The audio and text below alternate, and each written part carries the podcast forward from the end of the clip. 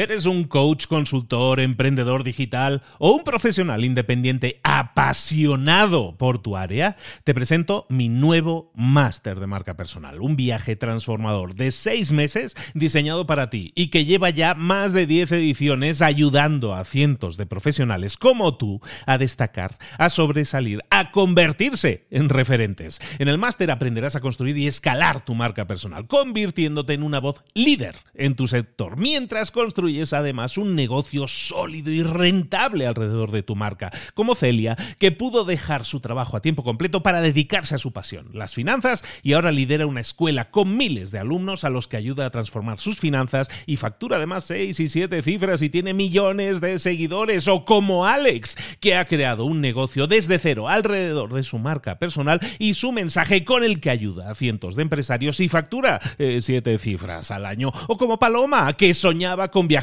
por el mundo y que ahora vive como nómada digital con cientos de miles de seguidores y más de 17.000 alumnos. Gracias al máster, su sueño pasó de ser una idea a una realidad rentable y reconocida. Este es el momento de que tú también dejes tu huella, de influir y de vivir por fin de tu pasión. Visita librosparaemprendedores.net barra marca y descubre muchas más historias de éxito de gente que confió en nuestro método. En junio comenzamos además la nueva generación y añadimos más novedades, más servicios y más soporte que nunca. Únete a la élite de profesionales que ya están cambiando sus vidas. ¿Estás listo? ¿Estás lista para desarrollar tu marca personal y ser nuestra próxima historia de éxito? Pues visita librosparaemprendedores.net barra marca y comencemos. Hola, hola, esto es Mentor 360. Esta semana vamos a hablar de ahorrar impuestos y hoy vamos a preguntarnos, ¿pagamos demasiados impuestos? ¡Comenzamos! Buenas a todos, soy Luis Ramos, esto es Mentor 360, el programa de espacio, el podcast en el que te acompañamos todas las semanas con los mejores mentores que nos acompañan, que nos enseñan, que nos dicen, que nos llevan un poquito de la mano, también hay que decirlo, para que nosotros demos siguientes pasos, para que pasemos a la acción. Esta semana, vamos a hablar, esta semana va a hacer ruido, ya me lo veo venir, va a hacer mucho ruido, porque vamos a hablar de una temática que a algunos les escuece, pero la verdad es necesaria y vamos a contextualizarla y vais a ver cómo es súper útil todo lo que vamos a ver, bueno, súper útil no, es que es súper necesario hoy en día y con la que nos está cayendo, que sepamos cómo manejar a la perfección nuestros impuestos y si es posible, que podamos ahorrar impuestos. De eso vamos a estar hablando toda esta semana y lo vamos a hacer con un mentor muy especial, amigo mío. Es asesor fiscal, es especialista en fiscalidad internacional, es, eh, es Alex Algarci, que está aquí con nosotros y va a estar toda esta semana. Alex, ¿cómo estás, querido? Muy buenas, Luis. Muy bien. Encantado de estar aquí después de unos cuantos años escuchando Mentor 360. Desde luego que es un, verdadero honor estar aquí contigo. Y, verdad, y sin nervios y muy tranquilo, me has dicho, ¿no? Súper, súper tranquilo, sí. bueno, toda esta semana vamos a estar hablando con Alex, que nos va a estar acompañando y vamos a estar hablando de, ahorrar impuestos. Porque, y, y bueno, de hecho, vamos a entrarle con la primera pregunta, que es el título del espacio. ¿Pagamos demasiados impuestos, Alex? Bueno, eh, para no responderte con mi opinión y para hacer un análisis lo más riguroso posible, yo creo que la forma adecuada de responder a la pregunta de si pagamos demasiados impuestos, teniendo en cuenta que demasiados puede ser algo bastante subjetivo, es responderlo desde una doble perspectiva o desde un prisma doble, que sería, por un lado, la perspectiva cuantitativa de cuántos impuestos nos quitan y, por otro lado, la perspectiva cualitativa, de para qué nos los quitan. Porque, a ver, saber, sabemos todos que pagamos mucho, que a todos nos duele mucho en el bolsillo cuando los pagamos. Pero claro, si a cambio recibes unos servicios públicos excelentes o una serie de prestaciones que, lo compensan, pues bueno, podemos decir que, que quizás no sean demasiados. Entonces vamos a analizarlo un poquito en esa dirección. Al final los impuestos es, eh, si esto fuera una casa, una familia, los impuestos son, oye, pues el, que se encarga de las cuentas, el padre o la madre, quien sea, están ahí recopilando un poco de dinero de todo. A ver, todos tenéis que aportar aquí un poco porque queremos que la casa vaya bien, que esté limpia, que haya de todo, eh, que haya el caminito esté bien limpio, que el coche tenga gasolina, todas las cosas que toda la casa necesita, es decir, nosotros aportamos, cada uno de la familia aporta un poco para que un gestor se encargue de que todo funcione mejor, ¿no? Esa es un poco la idea de un impuesto. Correcto, ese es el escenario, vamos a decir, teórico e ideal, que no siempre se corresponde con la realidad. Entonces, sí, los impuestos básicamente son la fuente de financiación del Estado. La principal, hay alguna accesoria, pero esa es la principal. Entonces, a la hora de responder a mm, esa primera perspectiva, recordemos, vamos a hablar de una perspectiva cuantitativa, cuánto nos quitan, cualitativa, para qué nos lo quitan. Pues para empezar con la parte de cuánto, eh, pues voy a partir de una idea que está bastante, extendida, que es que la gente cree o la gente dice en general, sin, sin añadir connotaciones ideológicas ni opiniones, la gente cree que los ricos les quitan la mitad de lo que ganan en forma de impuestos. Y esto, aunque a alguno le vaya a chocar un poco, simplemente es mentira. ¿Vale? Es mentira, no le quitan la mitad de los impuestos a los ricos. Y para demostraroslo, ya que no alguno igual no se lo cree y ya está en su cabeza pensando, coño, pero si hay un impuesto sobre la renta cercano al 50%, os pongo un ejemplo. Supongamos que Juan, que es un empresario, contrata a Pedro en su taller, en su tienda, en su cafetería, como queramos llamarlo, ¿vale? Entonces, por el simple hecho de tener a Pedro en nómina, Juan paga 2.000 euros al mes por él, supongamos. Es un escenario hipotético, pero los números son reales, las proporciones son reales. Entonces, le cuesta 2.000 euros. Sin embargo, a la nómina de Juan solamente llegan 1.500, de hecho, un poquito menos. Eso sería su salario bruto. Pero, sin embargo, al banco lo que le llegan son alrededor de 1.200. Es decir, de 2.000 a 1.200. Por el medio ha habido contribuciones a la seguridad social, que es un impuesto que además existe en toda la OCDE, seguridad social, seguros sociales, seguranza social, aquí en Portugal, desde donde os hablo, eh, social contributions, siempre existe. Todos los impuestos de los que vamos a hablar hoy, sobre todo, bueno, más centrados en esta semana en general, eh, existen en todo el mundo, ¿vale? En prácticamente todo el mundo, vamos a decir, eh, de la OCDE, vamos a decir Norteamérica, Europa, Latinoamérica y demás. Entonces, Vamos restando, restamos seguridad social y baja de 2.000 a 1.500 y luego quitamos un extra de IRPF, el impuesto sobre la renta, el impuesto al trabajo, y una parte extra de seguridad social que le quitan al empleado.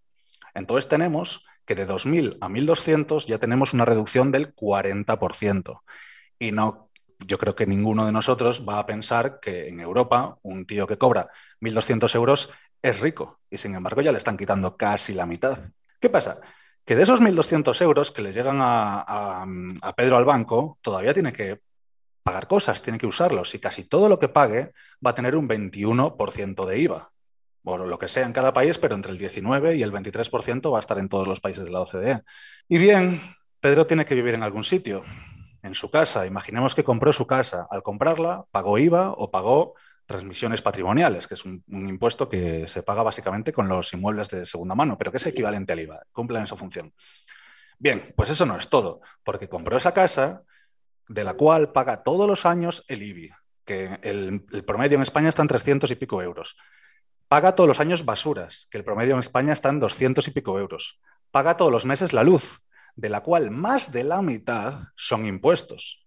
Si la vende, paga IRPF, impuestos sobre la renta, por la ganancia que tenga en ese inmueble. Pero además, en la misma operación de venta, va a pagar la plusvalía municipal, que es un impuesto en el que nos podríamos meter a, hablar sobre él durante horas, porque la verdad es que, bajo mi punto de vista o desde un prisma tributario, es una aberración. Eso sí la vende, pero es que si se muere, sus hijos van a pagar el impuesto de sucesiones.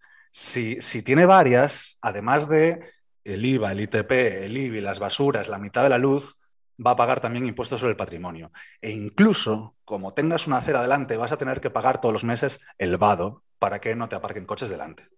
Y hablando de coches, que es otra, otra cosa que resulta bastante hiriente. Te compras el coche y pagas el IVA. Y lo mismo que la casa. Si es de segunda mano, pagas la transmisión. Pero a mayores, cuando lo compras, pagas la matriculación. Todos los años pagas el rodaje. Cada vez que echas gasolina, más de la mitad de ese, de ese dinero son impuestos. Que hablemos de la luz, hablemos de la gasolina, ambos están siendo prohibitivos eh, estas semanas, estos meses, y, seguramente vaya peor. Y sin embargo, el mayor componente de, esas, de, esos son impuestos, con lo cual cada subida de un X% por ciento se vuelve una subida de 2X con el efecto de impuestos, al ser literalmente la otra mitad del, importe. Entonces, bueno, todo esto porque, claro, hay que pagar las carreteras, pero luego para usar las carreteras usa peaje y por aparcar en la carretera paga, paga el aparcamiento. Y bueno, la verdad que, sí que es cierto que parece una, parece una cantidad muy grande de impuestos, pero, pero no son todos.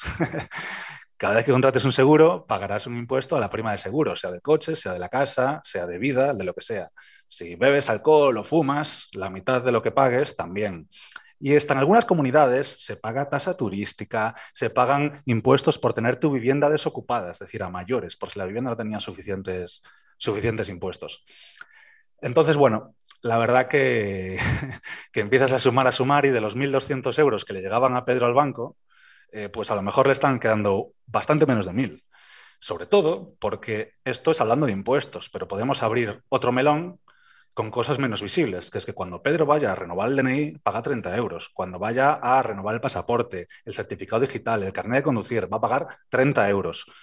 Por ir a la universidad, que es pública, bueno, vale, es cierto que la matrícula es razonablemente económica, en torno a unos 1.000 euros al año, pero ojo, haz la universidad, paga cada año las matrículas, que si suspendes se, se, vuelve el importe bastante más alto, pero cuando lleves ya unos años trabajando y finalmente te expidan el título, cuando vayas a buscarlo te van a decir, son 150 euros, las tasas de expedición del título.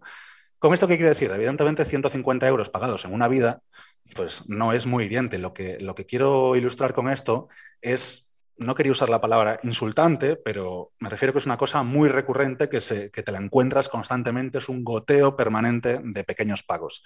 Y esto solo son los impuestos y las tasas que Pedro ve que Pedro siente que paga, que Pedro ve que paga. Pero hay otros que no son tan visibles y que también está pagando. Véase impuestos y tasas y regulaciones que reciben aquellas empresas de las que Pedro vive de las que Pedro compra. Véase la tasa Google, la tasa Amazon, que llega ahora, la tasa Tobin a las transacciones eh, financieras, la tasa de embalajes de plástico, la tasa de CO2, la tasa de contaminación visual a las torres de alta tensión. Todo eso eh, son costes que estas empresas no van a asumir. Evidentemente son costes que se trasladan al consumidor y que por tanto también está pagando el consumidor. Entonces, bueno, tenemos aquí una serie de sumatorios que desde los 2.000 euros que le costó a Juan contratar a Pedro, bajó a 1.500 en su nómina, en su salario bruto, bajó a 1.200 en su salario neto y luego, en función de lo que haya hecho con esos 1.200 euros, ha pagado impuestos por prácticamente todo. Entonces, bueno, esto me sirve para demostraros que a los ricos no les quitan la mitad de lo que ganan. A ti, querido oyente, si eres clase media, ya te están quitando la mitad de lo que ganas al rico o bien le quitan mucho más de lo que gana, porque su IRPF por sí solo ya va a ser cerca del 50%, o bien pagan mucho menos, porque son gente que, como tiene esa carga fiscal, busca soluciones de optimización y planificación fiscal que le permitan pagar menos. Y, cuando ponemos todo esto encima de la mesa, estamos diciendo al final que tú estás trabajando la misma cantidad de horas. Y, y el empresario que te contrata está poniendo encima de la mesa una cantidad de dinero que es para ti, está gracias a tu trabajo que son esos 2.000 originales que tú decías, y al final, pues al final, quitando impuestos de por aquí y por allá, básicamente tú estás empleando dinero equivalente a lo mejor a, 600 euros, ¿no? En ese ejemplo que tú dabas, o 500 euros. Así es. Y los otros 1.500 en un universo de tasas, impuestos y demás que básicamente sirven para recopilar dinero, como decíamos, para que la casa funcione mejor, porque al final el Estado, el Estado, el gobierno se encarga de recopilar todo ese dinero, porque en teoría con eso se van a hacer cosas. ¿Qué es lo que, en cómo se utilizan nuestros impuestos y para que veamos si se están utilizando correctamente o no? Bueno, em, aquí a lo que deberíamos acudir para intentar responder a esa pregunta de la forma más eh, rigurosa posible, que parece que es algo que no abunda últimamente entre los medios y, demás eh, fuentes de información que tengamos, pues digamos que los presupuestos estatales, los presupuestos públicos, pues bueno, se mueven en una escala que, cuyos números para nosotros son difíciles de, asimilar, de entender. Son números con muchos ceros, con muchas cifras. Entonces yo creo que la forma más interesante de hacerlo, de ilustrar todo esto, es comparar los impuestos que paga la renta promedio, en el caso de España, que es el caso que más controlo, contra diferentes, diferentes gastos. ¿vale? Entonces tendríamos que la renta promedio en España, que son en torno a unos 1.600 euros netos, estaría pagando en el entorno de los 18.000 euros al año. Lo cual, si lo extrapolamos a una vida completa, suponiendo que se trabaje 40 años, porque me sale el número redondo, aunque es más de lo que se trabaja en promedio en España, estarías pagando en una vida, pagando más de la mitad de lo que ganas en una renta completamente promedio, unos 700.000 euros en tu vida. Quedémonos con esa cifra, 18.000 euros al año y 700.000 euros en una vida. Entonces, ¿dónde va nuestro dinero? Bueno, la respuesta corta es que va a pensiones y a deuda, ¿vale? Porque sí que es cierto que cuando hablamos de gasto público, cuando hablamos de impuestos, a mucha gente se le llena la boca hablando de sanidad y educación, cuando evidentemente son servicios súper importantes y vitales para un país, pero que en realidad, en términos cuantitativos, apenas llegan al 10% del PIB o del PBI para los de Latinoamérica. Y es en torno al 25% del, del gasto público. Así que no son las partidas grandes, son partidas importantes, pero no hacen ni podio. Entonces, bueno, digamos que el kit de la cuestión está en las pensiones. Y bueno, Luis, no sé, yo no sé si has tenido ocasión de preguntarle a muchos millennials qué piensan de las pensiones que van a tener. bueno, lo que piensan ellos a lo mejor es una cosa, lo, que lo que creemos que va a pasar o sabemos que va a pasar es que probablemente el sistema de las pensiones se derrumbe en pocos años, ¿no? La realidad es que el sistema de pensiones, el estado de bienestar en general, y este no es un caso de España, esto es un caso generalizado en la OCDE, está quebrado, pero está quebrado desde hace tiempo. ¿Qué pasa? Que si tú, Luis, ganas, imaginemos, mil euros y gastas sistemáticamente todos los meses 1.500 euros, llegará un, o sea, el primer mes se lo pides a, a tus padres, el siguiente mes se lo pides a un amigo, el siguiente mes pides un microcrédito al banco, pero va a llegar un punto en el que dejes de poder financiarte y quiebres. Tú estabas en quiebra técnica antes, pero quebraste más adelante, poco más adelante. Sin embargo, el Estado tiene una capacidad de endeudamiento infinita. Es decir, el Estado gasta más de lo que ingresa sistemáticamente. ¿Y qué pasa? Que el BCE, en el caso de los países europeos, la Fed, en el caso de Norteamérica, o el FMI y el Banco Mundial, en el caso de, de Latinoamérica, que será donde nos escuche mucha gente, pues compra esa deuda ilimitadamente. Esa diferencia entre lo que el Estado gasta e ingresa se compra con deuda que es dinero impreso, es decir, es dinero que no existe. Por tanto, los estados pueden hacer esto, que en caso de una persona física o de un negocio sería impensable, que es, por norma sistemática, gastar más de lo que se ingresa. Esto, bueno, pues eh, evidentemente me podrás decir, tiene, tiene que tener algún fin. Efectivamente, tiene algún fin, pero de momento los incentivos de los gestores del dinero público y de los políticos no, no existen. Es decir, eh, se pasan la patata caliente y yo me sigo endeudando y cuando le explote a alguien, pues problema suyo. Pero el problema es que hay que tomar una serie de medidas que no son populares y que jamás el pueblo votaría, a pesar de ser las medidas necesarias. Entonces, digamos que lo que se hace con nuestro dinero es alimentar un saco roto, un saco roto. Entonces, esa es la respuesta corta a dónde va nuestro dinero. Es, el grueso, es el 40% de lo que gastamos, el sistema de pensiones. Y además es un, porcentaje que es muy común, a, como decía, a todos los países de la OCDE. Y me dirás, ¿qué solución hay? Bueno, pues los países, que son pocos, que tienen un sistema de capitalización mixta, que no nos vamos a meter ahora en eso, pues un poco es la única forma de hacerlo viable. Pero como decía, son cosas poco populares. Entonces, eh, una forma más aterrizada, pues ya tenemos una perspectiva de que el dinero que estamos aportando cae en saco roto. Eso lo sabemos, porque las pensiones son insostenibles y porque además el Estado sistemáticamente gasta más de lo que ingresa.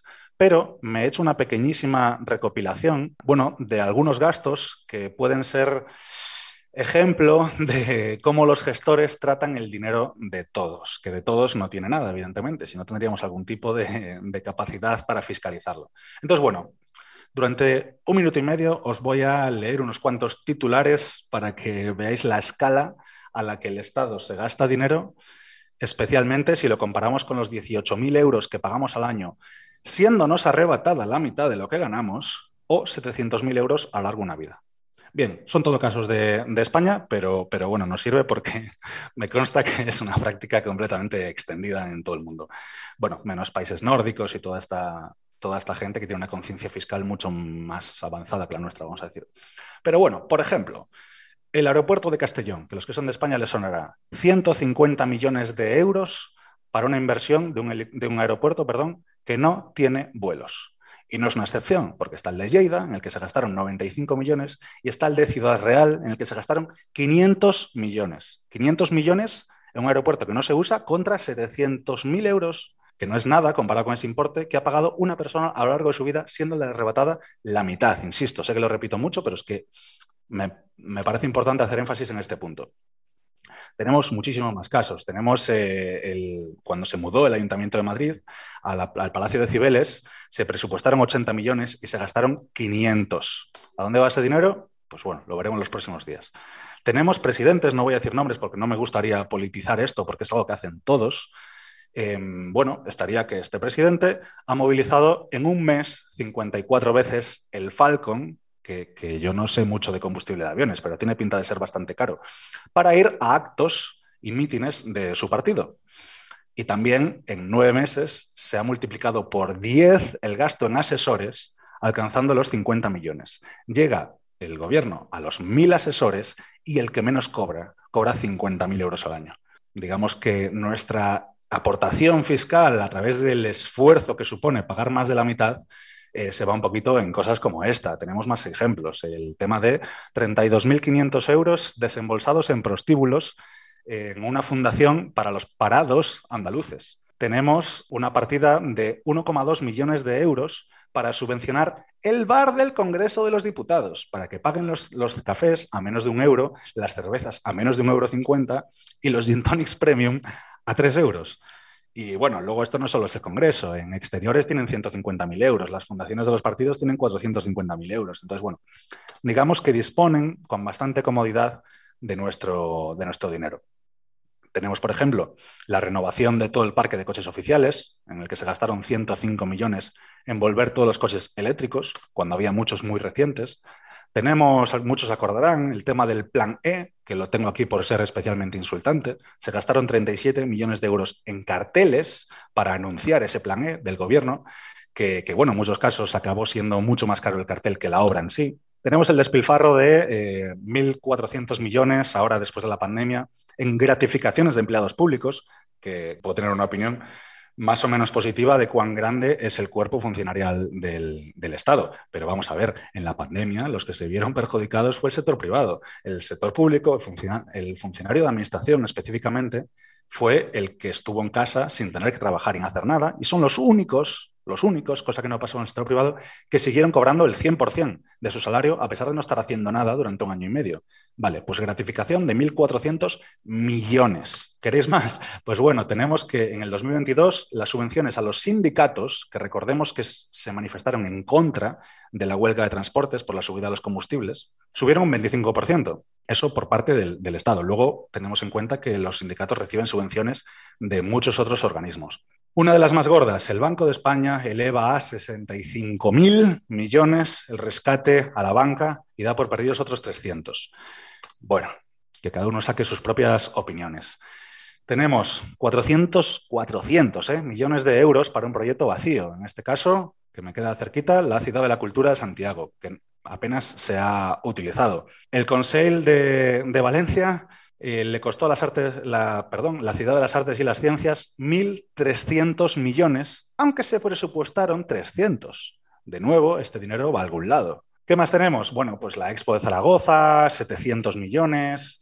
Tenemos luego cosas que son más insultantes, eh, pues por ejemplo un retrato de Álvarez Cascos eh, por 190.000 euros, un retrato a José Bono por 82.000 euros, una fotografía a Zapatero de 35.000 euros. Entonces, bueno, la verdad que tengo aquí una lista que, la verdad que es infinita. Tenemos a la alcaldesa de un ayuntamiento muy pequeñito, Manilva, que contrató a dedo a 400 personas.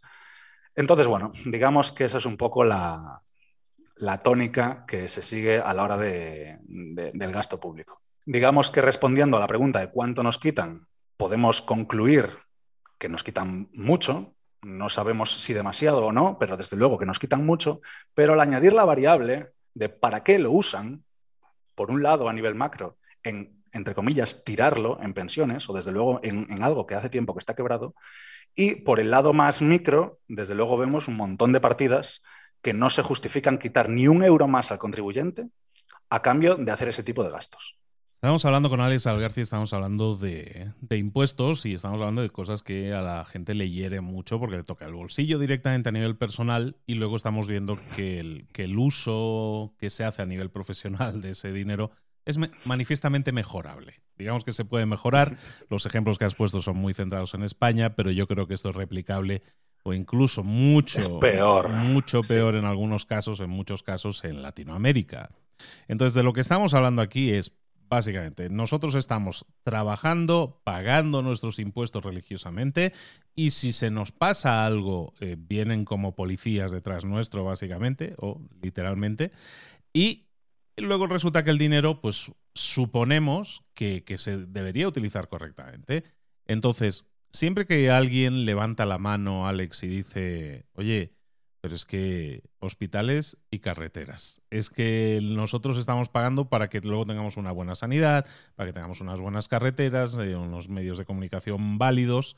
Y claro, si tú quieres pagar menos impuestos o me, o me pretendes insinuar que quieres pagar menos impuestos, probablemente yo te diga, eres una persona que no eres nada solidaria, Alex. Puede ser que, no sea solidario o puede ser que, no sea solidario con el dinero ajeno. Y en realidad, yo tal y como veo esto, lo veo en términos de que se viene una crisis muy complicada, que seguramente deje la del 2008 en un juego de niños, quizás, y el futuro no está asegurado. Yo no estoy dispuesto a entregar la mitad de lo que gano a cambio de, nada, eso lo primero, y segundo, comprometiendo el futuro de mis hijos el día de mañana, y yo no quiero que por este hipotético fin altruista de sanidad y carreteras, que como hemos visto no se cumple, es un mantra que repiten, pero que no se cumple y que, que, es flagrante y que es obvio, pues no voy a comprometer eso o la comida en el plato de mis hijos el día de mañana, desde luego, a cambio de esto. Pero sobre todo, o sea, mi pregunta para mucha gente que, quizás es bastante de mi cuerda ideológica, pero que piensa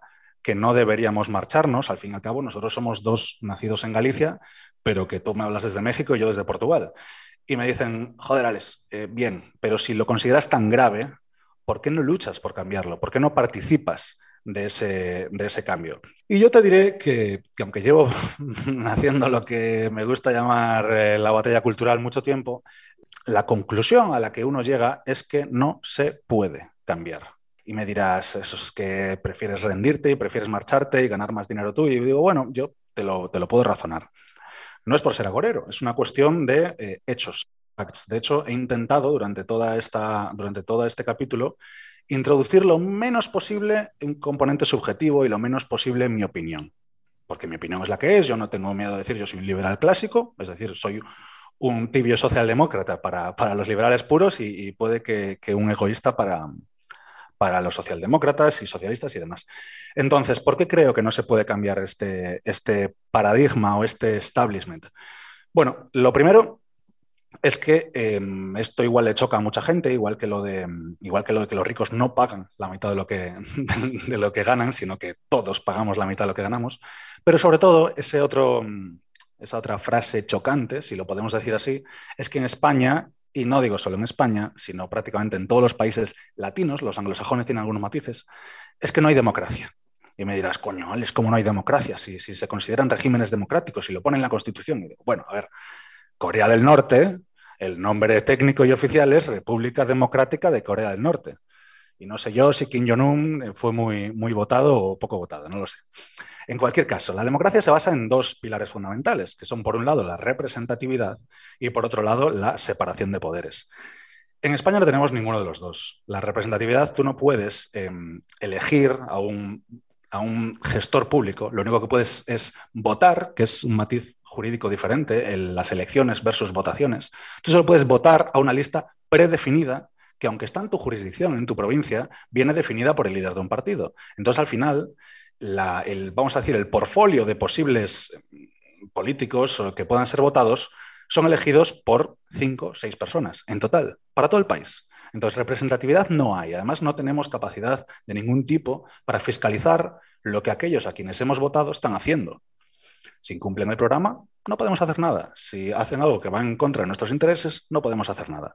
Entonces, no tenemos representatividad, pero lo más grave es que no tenemos separación de poderes. Cuando nosotros vamos a votar y vamos a las urnas, lo que elegimos son diputados. Diputados sacan una serie de escaños y forman el Congreso de los Diputados. Con las mayorías que ahí salgan, se elige al gobierno o se elige al presidente y ese presidente va a formar su gobierno. Ahora bien, eso sería el ejecutivo, el poder ejecutivo. Tenemos ejecutivo, legislativo y judicial. Bien, ese gobierno que ha salido de las urnas va a elegir la mayoría que haya en el Senado porque la elige el propio gobierno. La misma mayoría que hay en el Congreso va a ir al Senado. Entonces tenemos que el poder legislativo y el poder ejecutivo son lo mismo. hacen las leyes y las aplican las mismas personas, lo cual es una combinación que, bueno, a mí me parece potencialmente peligrosa para una democracia. Y luego me dirás, bueno, tenemos el Poder Judicial para poner freno a, los posibles abusos de, esta gente si es que fuera el caso. Bueno, a ver, eh, de repente resulta que el Consejo General del Poder Judicial, que es el máximo órgano de administración del Poder Judicial en España, y además esto funciona igual, es que además se copian las legislaciones entre todos los países. Ese Consejo General del Poder Judicial, ¿quién lo elige? El gobierno. Lo eligen los mismos que eligen el Poder Legislativo. Y aún por encima, desde el Consejo General del Poder Judicial se elige también el Supremo y el Constitucional, que son los máximos eh, órganos en términos de justicia. Entonces, bueno, pues no tenemos ninguno de los dos pilares en los que se basa la democracia y por tanto el ciudadano tiene poca capacidad real para ejercer un cambio en, su país y en la sociedad. Entonces, bueno, si todo esto lo aderezamos con una serie de factores adicionales, hacen que el cambio sea prácticamente irreversible a corto o medio plazo, vamos a decir a cinco años vista. Quizás siendo generoso, ¿eh? o sea, yo creo que, creo que en mucho más tiempo no, no van a mejorar las cosas. Pero si solo sumamos que tenemos un déficit público, es decir, la diferencia entre lo que el Estado ingresa y gasta, que es incorregible, no se le puede dar para atrás, porque la mayoría de esos gastos son lo que se llaman gastos estructurales. Es decir, tú no puedes dejar de gastar en una partida determinada porque son salarios de funcionarios que se sacaron su oposición, no los puedes echar y una serie de gastos a los que no se les puede dar para atrás. Ese déficit acumulado genera una deuda pública, que es lo que sufraga y financia ese gasto, ese, gap, esa diferencia, pues ya están en unos niveles que son estratosféricos. Es decir, que lejos, los intereses de la propia deuda hacen que no podamos cortar deuda. Y ahora lo están haciendo un poco gracias a la inflación, pero es algo indirecto. Es decir, no tenemos democracia y a nivel de finanzas macro no hay arreglo. Es decir, nos dirigimos a la quiebra más rápido o más despacio. Si a eso le sumamos que a la hora de votar y de conseguir un cambio desde el punto de vista electoral, los partidos, y me da igual del color que sean, porque lo hacen todos, tienen una serie de redes clientelares tejidas. Tienen sueldos públicos, tienen ayudas, tienen subvenciones, en general beneficiarios del, dinero ajeno, que aunque sepan que nos dirigimos al desastre, aunque sepan que no es justo lo que se hace, son cautivos de estos partidos. Tienen que votarles porque se les va en el bolsillo. Y toda esa gente le va a dar igual tu batalla cultural o le va a dar igual lo injusto que te parezcan a ti los impuestos. Quizás bajo mi punto de vista, que además me gusta, me gusta mucho la política, me gusta la filosofía, además esto se puede enfocar desde muchísimos, desde muchísimos prismas. Yo pensaría que el último, el último rescoldo que nos quedaría a los ciudadanos para poder hacer algo y cambiar esta dirección que están siguiendo prácticamente todos los países occidentales serían los medios de comunicación y la educación. Pero yo creo que de mi edad, desde luego, millennials que estén cerca mía, pocos ven la tele. Y los que la vemos, rara vez, no nos la creemos, porque estamos hartos de escuchar mentiras o de escuchar eh, verdades a medias, posverdades, eh, asuntos y hechos completamente manipulados. Y si a eso le sumas que en la educación, pues cada vez están más ideologizados los libros de texto, amén de todo este tema nuevo de, pasar con un montón de suspensas y demás, que ya de, de perdidos al río, ¿no? Pues bueno, nos encontramos con un mejunje, una Macedonia, que hace que, prácticamente el, el, creer que se puede lograr un cambio a mí me parece más una ilusión que una realidad. Entonces, bajo mi punto de vista, lo más responsable a nivel individual hoy por hoy es ver por ti y por los tuyos.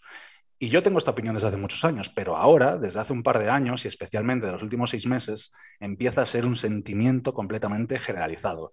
Hasta quienes más estatistas eran o más pro servicios públicos, más pro impuestos altos, empiezan a ver que nos dirigimos al abismo y que nadie está haciendo nada por echar el freno. Alex, y una Probablemente un pensamiento que pase por, la mente de la gente. Vale, estos dos nos van a hablar toda esta semana de ahorrarnos impuestos, es decir, pagar menos impuestos. Y las personas que dicen, sí, sí, sí, estoy de acuerdo en que pago mm, demasiado, pero si dejo de pagar impuestos o si busco estrategias para pagar menos impuestos, el Estado va a recibir menos.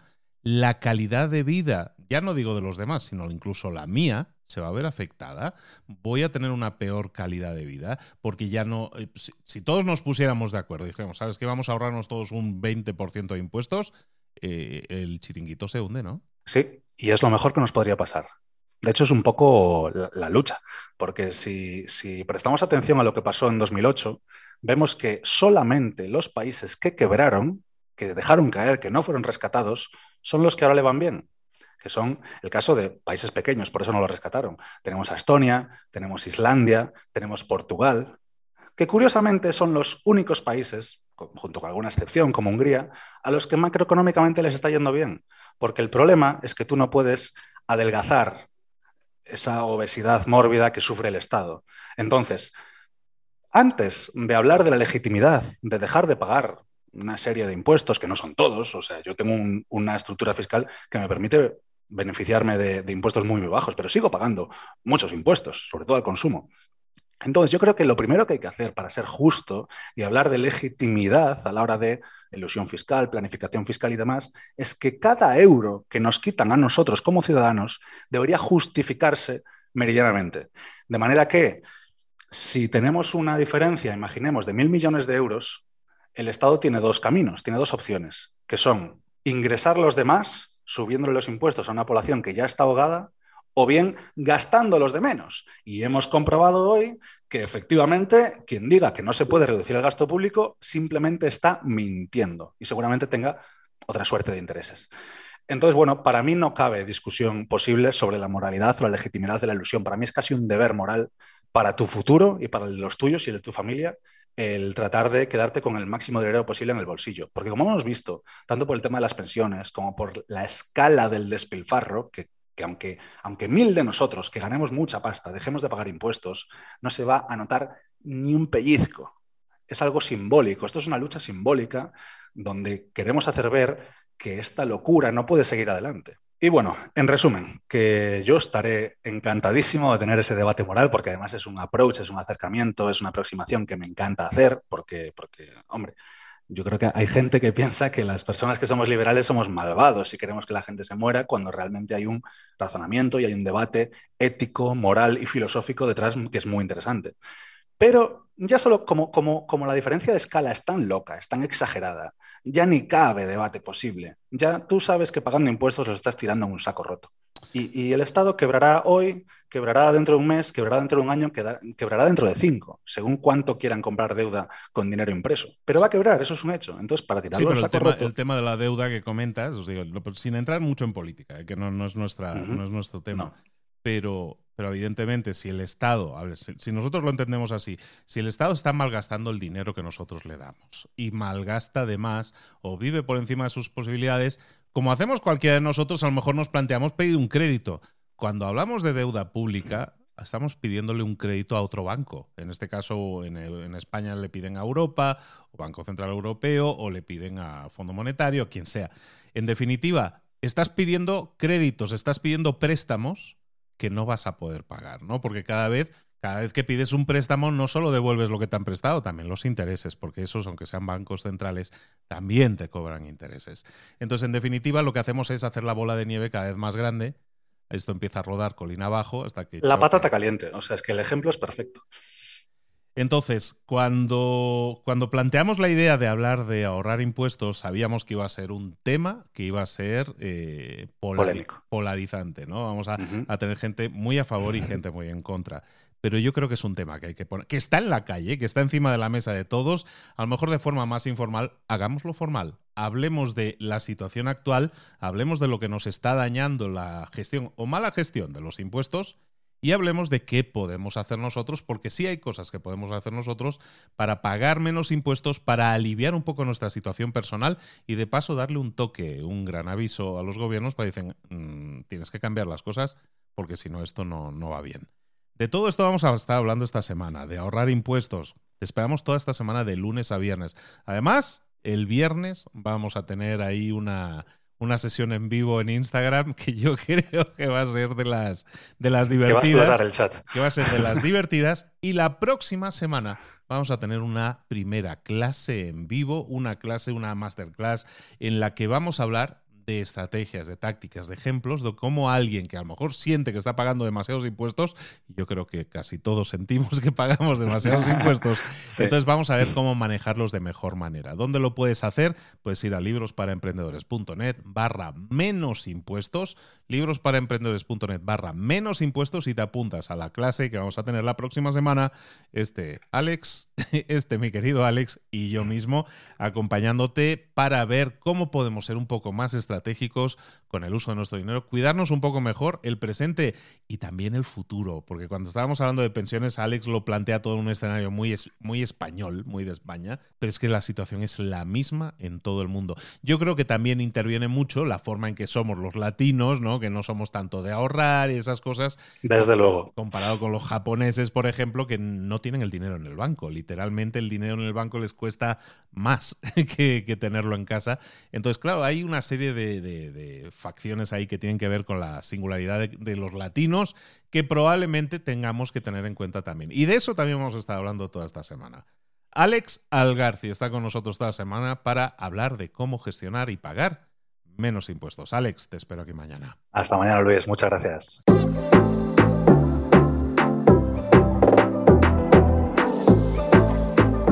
Y ahora pregúntate, ¿en qué quiero mejorar hoy?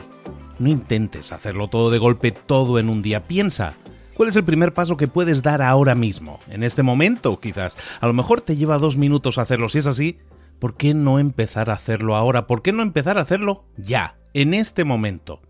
Ahora. Cierra los ojos.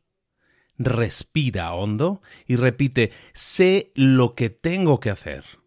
Sé cuál es el siguiente paso. Voy a darlo en este momento piénsalo, siéntelo y hazlo.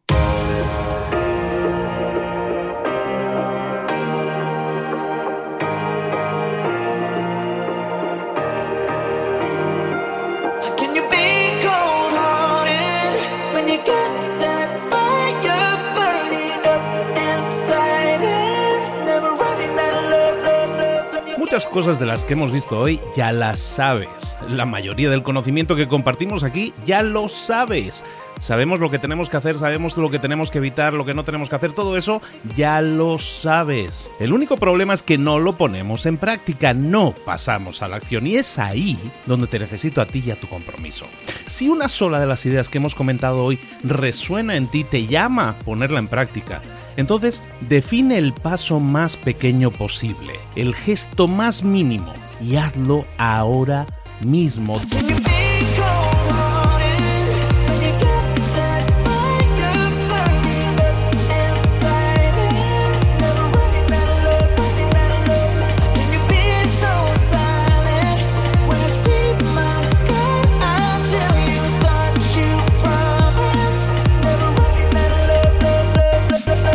Hablo de crecimiento personal, pero también de crecimiento profesional. Expandir tu red de contactos, mejorar tus relaciones con los demás, aprender alguna cosa nueva, poner en práctica una pequeña técnica que te ayude. Todo suma, pero solo suma si lo pones en práctica. No si piensas en ponerlo en práctica. Pensar en ponerlo en práctica no sirve, tienes que ponerlo en práctica, pasar a la acción.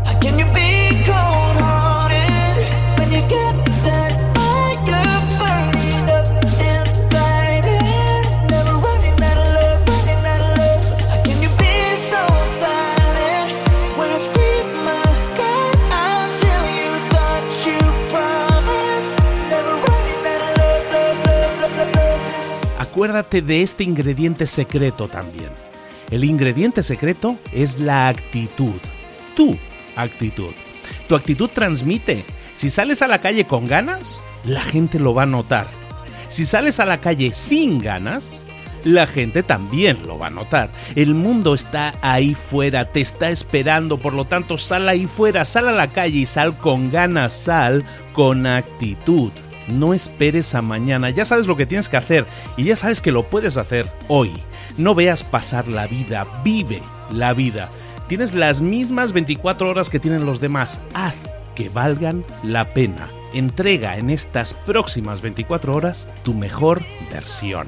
Te esperamos aquí mañana para continuar creciendo. Te esperamos aquí mañana con más mentores, pero el día de hoy está completito delante de ti. Así que ponte en pie pisa fuerte, respira hondo, sal ahí fuera y conquista tu día. ¿Eres un coach, consultor, emprendedor digital o un profesional independiente apasionado por tu área? Te presento mi nuevo máster de marca personal, un viaje transformador de seis meses diseñado para ti y que lleva ya más de 10 ediciones ayudando a cientos de profesionales como tú a destacar, a sobresalir, a convertirse en referentes. En el máster aprenderás a construir y escalar tu marca personal, convirtiéndote en una voz líder en tu sector, mientras construyes es además un negocio sólido y rentable alrededor de tu marca, como Celia, que pudo dejar su trabajo a tiempo completo para dedicarse a su pasión, las finanzas, y ahora lidera una escuela con miles de alumnos a los que ayuda a transformar sus finanzas y factura además seis y siete cifras y tiene millones de seguidores, o como Alex, que ha creado un negocio desde cero alrededor de su marca personal y su mensaje con el que ayuda a cientos de empresarios y factura eh, siete cifras al año, o como Paloma, que soñaba con viajar viajar por el mundo y que ahora vive como nómada digital con cientos de miles de seguidores y más de 17.000 alumnos. Gracias al máster, su sueño pasó de ser una idea a una realidad rentable y reconocida. Este es el momento de que tú también dejes tu huella, de influir y de vivir por fin de tu pasión. Visita librosparaemprendedores.net barra marca y descubre muchas más historias de éxito de gente que confió en nuestro método. En junio comenzamos además la nueva generación y añadimos más novedades, más servicios y más soporte que nunca. Únete a la élite de profesionales que ya están cambiando sus vidas. ¿Estás listo? ¿Estás lista para desarrollar tu marca personal y ser nuestra próxima historia de éxito? Pues visita librosparaemprendedores.net barra marca y comencemos.